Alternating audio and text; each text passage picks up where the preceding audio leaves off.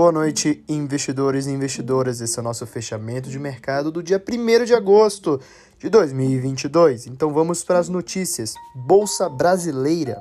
O Ibovespa fechou em queda de 0,91% nesta segunda-feira 1, aos 102.255 pontos. O principal índice da Bolsa Brasileira foi impactado pelo desempenho negativo das ações das companhias de commodities, bem como pelo recuo dos benchmarks americanos. E já na política e economia, Luciano Bivar, do União Brasil, desiste da candidatura à presidência.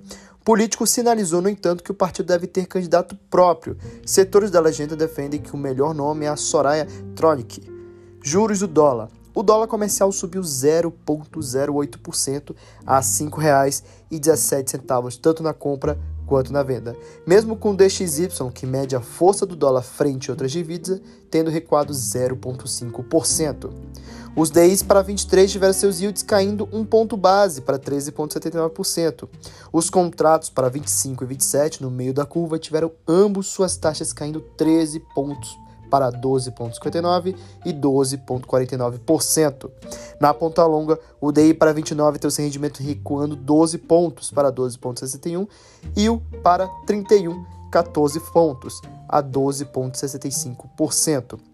Já no mercado internacional, em Nova York, o Dow Jones, SP 500 e a Nasdaq caíram respectivamente 0,14, 0,28 e 0,18. E já no mundo das criptomoedas, o Bitcoin inicia o mês de agosto no campo negativo após apresentar ganhos ao longo da última semana.